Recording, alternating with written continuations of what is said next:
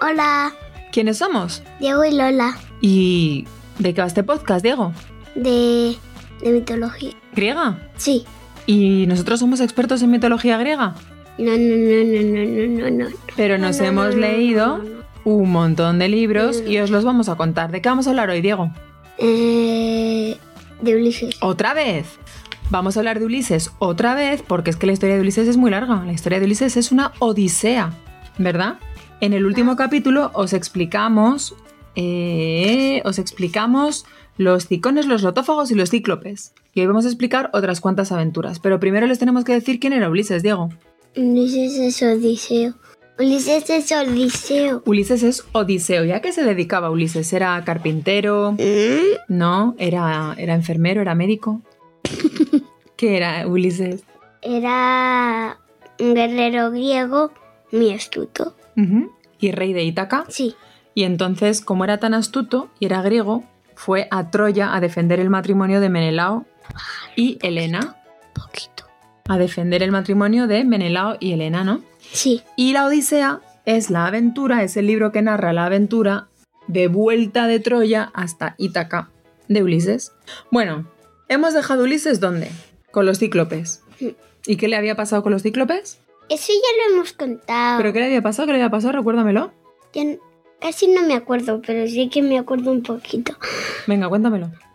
Pues que los cíclopes se comían a sus hombres y después llegó, se- llegó Ulises y le clavó un, un palo en el ojo. Pero todos los cíclopes o uno muy concreto con un Mm, nombre muy mm. específico. Uno solo, ¿Y cómo se llamaba ese cíclope? Polifemo. Polifemo. Entonces, Polifemo le clavaron un, una astilla, ¿no? Un palo en el ojo Sí. y salieron huyendo de allí. Sí. ¿Y quién se enfadó muchísimo a raíz de suceder eso? Poseidón. Mm, Poseidón, que era el padre de los cíclopes. Entonces tenemos aquí a Ulises montado en su barco. Eh, de uno que era Polifemo era Poseidón, aunque del otro era de los demás eran Urano. Esto yo creo que tendríamos que comprobarlo. No lo sé, ¿Sí? Vale. es verdad lo que digo. Vale, entonces, eh, les hemos dejado con Poseidón muy enfadado con ellos y ellos montados, Ulises y todos sus compañeros, de vuelta a Ítaca montados en sus naves. Y entonces llegan a Eolia. ¿Te acuerdas de esto? Sí. Hmm, El viento arrastra las 12 naves hasta Eolia y dicen, ah, mira, esto es un buen sitio para aprovisionarse, para buscar comida y rellenar nuestras bodegas, ¿no? Entonces se bajan de las naves y preguntan a los pastores, hola, hola, ¿qué tal? Hola, eh, ¿quién manda por aquí? Pues mira, Eolo, que es el rey de... Eolia. y de los vientos, ¿no? Y Eol- Eol- Eolo era súper simpático, ¿no? Era muy hospitalario, le encantaba escuchar las historias que le contaban Ulises y los hombres de Ulises sobre la guerra de Troya. Preguntaba un montón, se hicieron súper amigos, pero Ulises, pasado un mes, ya quería volver a Ítaca. Así que Eolo le dijo, ah, bueno, pues nada, márchate, no pasa nada. Eh, pero antes quiero darte algo. ¿Y qué le da? Un saco con vientos. un saco con vientos, Mm. vale, un odre donde había encerrado a todos los vientos Malignos. malignos que no le eran favorables a Ulises para volver a Ítaca. Solamente dejó eh, libre el céfiro para que guiase las naves hasta allí y que todo fuese facilísimo. Mm. Entonces todos se montaron en las naves y ¿qué pasó, Diego? Pues que llegó la noche y se durmió Ulises y unos cuantos hombres fueron a, al- a donde está Ulises Me toca. Y cogieron el saco y te toca. y, y lo abrieron ¿Y qué pasó? y salieron todos los bienes malos Y salieron todos los vientos malos. y volvieron a Eolia. y volvieron a Eolia. Y le dijeron a Eolo, oye Eolo, por favor, ¿nos puedes meter otra vez los vientos malos en un odre?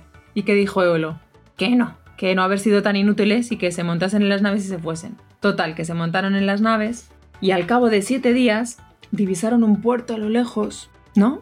Y fueron todos, todos, todos y atracaron en la orilla, porque te tapas los oídos, Diego. ¿No te gusta esta historia? ¿Quieres que la cuente yo sola? Vale. Pues divisaron un puerto al cabo de siete días y todos atracaron en la orilla menos la nave de Ulises, que se quedó fondeando fuera. Fondeando es aparcar, ¿no? Aparcar la nave. Entonces aparcó su barco fuera de la orilla, no la aparcó en la playa. Y dijo Ulises, vamos a ser precavidos y cautelosos, y mandó solamente a tres hombres y mandó solamente a tres hombres a que se adentrasen con cuidado en la isla. Y se encontraron con la hija del rey Antífates. Hola, hola, ¿qué tal? Bien. Oye, ¿por aquí quién manda? Pues manda mi padre, el rey Antífates. ¿Ahí dónde vive? Pues allí en aquel palacio. Y para allá que se fueron los tres hombres de Ulises. Cuando llegaron al palacio, ¿qué hizo el rey lo primero? Comerse un hombre. Comerse a un hombre, ¿verdad? Se hizo un bocata de hombre y se lo comió como si fuese un muslito de pollo. ¿Y los otros dos qué hicieron? Escapar. Escapar corriendo y huyeron para avisar a los demás. Pero lo que no contaban es que un montón de lestrigones les estaban persiguiendo, cientos de lestrigones les estaban persiguiendo. ¿Y qué pasó? No me acuerdo. Que llegaron hasta donde estaban todos los barcos atracados y se comieron a todos los hombres de Ulises y destruyeron toda su flota. Así que de las 12 naves que tenía Ulises solamente quedó una, la de él, con los hombres que estaban dentro de su barco, porque él te acuerdas que había, eh, que había dejado eh, la bar- el barco fondeado fuera de, de la playa. Así que ahora tenía un hombre y un, puña- un barco y un puñado de hombres. Navegaron y navegaron durante varias semanas en ese solo barco, con ese puñado de hombres, se dirigieron hacia el oeste y llegaron a la isla de... Ojigia. No, todavía no, de Ea. Ea, ea. Y estaban tan cansados, tan cansados, tan cansados que se bajaron del barco, se tumbaron en la playa y ¿qué pasó? Durmieron. Se durmieron Para dos días seguidos. dos días seguidos. Wow. Y al despertar, ¿qué hizo Ulises? Eh, mandar a, a, a Oriloco y unos cuantos hombres Ujú, ¿A qué? a que, a que exploren la isla. Ujú. Y, Y cuando están explorando, ¿qué pasa? que oyen una voz. ¿Una voz que canta? Sí. Mm, ¿Y qué hacen después? Van, dejan que guíe la voz a ellos, aunque Euríloco se, se esconde detrás de una Ujú. brocha. Y entonces entran, ¿no? Y a- Euríloco se queda espiando a ver qué pasa. ¿Y qué ve Euríloco? ¿Y qué ve Euríloco? Pues, mm, Pues ve a una joven de largas trenzas sí, llamada 15. Circe, que les da de comer y de beber a esos hombres, sí. ¿m? que están Aunque tan el contentos. Aunque el vino, ¿qué pasa con el vino? vino tiene una pócima para que para que afecte al hechizo de Circe. ¿Y qué hace Circe entonces? Se saca una varita ¡tarán! y se convierten en lechugas, En cerdos. en cerdos. Total, que se convierten los hombres de Ulises en cerdos. ¿Y Euríloco qué hace? Se va. Vuelve. Se vuelve al barco ¿A buscar a quién? a Ulises. ¿Y qué hace Ulises? No. Hace Euríloco eso. Y cuando ve a Euríloco y Euríloco le dice, oye, tal, que una maga ha convertido a los hombres en cerdos, ¿qué hace No. Ulises? No, ha, ha hecho. ha- hace. hace. hace. hace. hace Euríloco. La maga, la maga, son cerdos, son cerdos. Y entonces Ulises... Le dice, no te entiendo. Ujú, ¿Y qué más? Le, y le dice, tranquilízate y me lo cuentas. Ujú, ¿Y qué le hace? Dice, en la isla hay una maga y ha convertido a los hombres en, en cerdos. Ujú. Y entonces Ulises dice, voy para allá, Sí, a cargarme a esa maga. Pero antes se le aparece quién? en mes. Hermes, que es quién? ¿Quién El es del Hermes? mensajero. El dios mensajero, que le reconoceremos porque tiene una empanadilla en la boca. No. No, porque se reconoce a Hermes. Porque lleva un casco con alas y unas sandalias con alas. Ujú. Y entonces Hermes le da algo a Ulises para ayudarle. Una pócima. Una pócima que sirve para que para oler bien. No. ¿Para qué? Para, para que no afecte el hechizo de Circe. Entonces encuentra a Circe y se deja invitar a comer y a beber Y en la Pero otra- antes se había bebido la pócima, ¿no? Sí. Mm, Así que cuando Circe saca la varita mágica, ¿se convierte en cerdo? No. No. Y Circe se queda ¡ah! sorprendida y dice, ¿pero por qué no te conviertes en cerdo? ¿Por qué? ¿Por qué? toma, ¿Por qué? toma, toma, toma, toma, toma, toma, y no funciona. Y no funciona. Entonces Ulises dice, te mato con la espada. Y Circe dice, no, no, no, no, no, por favor no me mates, no me mates. Y hacen un pacto, hacen un acuerdo. ¿Qué le dice Ulises? Yo no te Hacen mato. un pacto, hacen un acuerdo. Sí. ¿Qué le dice Ulises? Yo no te mato si no, si no conviertes a mis hombres otra vez en, en una, humanos. Ujú. Repite otra vez cuál era el pacto. Que yo no te mato si, si, si tú conviertes a los hombres en, en, en, ¿Humanos? en humanos. Sí, y ella dice, vale, y os quedaréis conmigo durante un tiempo, pero cuando queráis os podréis ir y yo os diré qué peligros os acechan. Sí. Total, que se tiran un año allí en la isla de Ea con Un Circe, año. de Vidorra, pero ya se quieren marchar a Ítaca. Sí. Así que le dicen a Circe, oye Circe, cumple tu promesa, cuéntanos cuáles son los peligros que nos acechan cuando nos montemos en el barco. ¿Y qué les dice Circe? Yo no soy la que os lo voy a contar. Tiresia es un vino ciego que, ha- que habita en el inframundo. ¿Y tienen que ir al inframundo? Sí, ¿Y qué pasa? pues que le, pues que sí, pues que le dice el truco, ¿Cuál es el truco? pues sacrificar a una oveja negra. Tienen que ir al inframundo en el barco, sacrificar una oveja negra y entonces ¿qué? No sé. ¿Aparece Tiresias? Sí. Sí. ¿Y qué les dice Tiresias? ¿No sabes qué les dice Tiresias? No, no me acuerdo. Tiresias les dice, dejaste ciego al cíclope Polifemo, hijo de Poseidón, y tienes a los dioses en, tu- en su contra.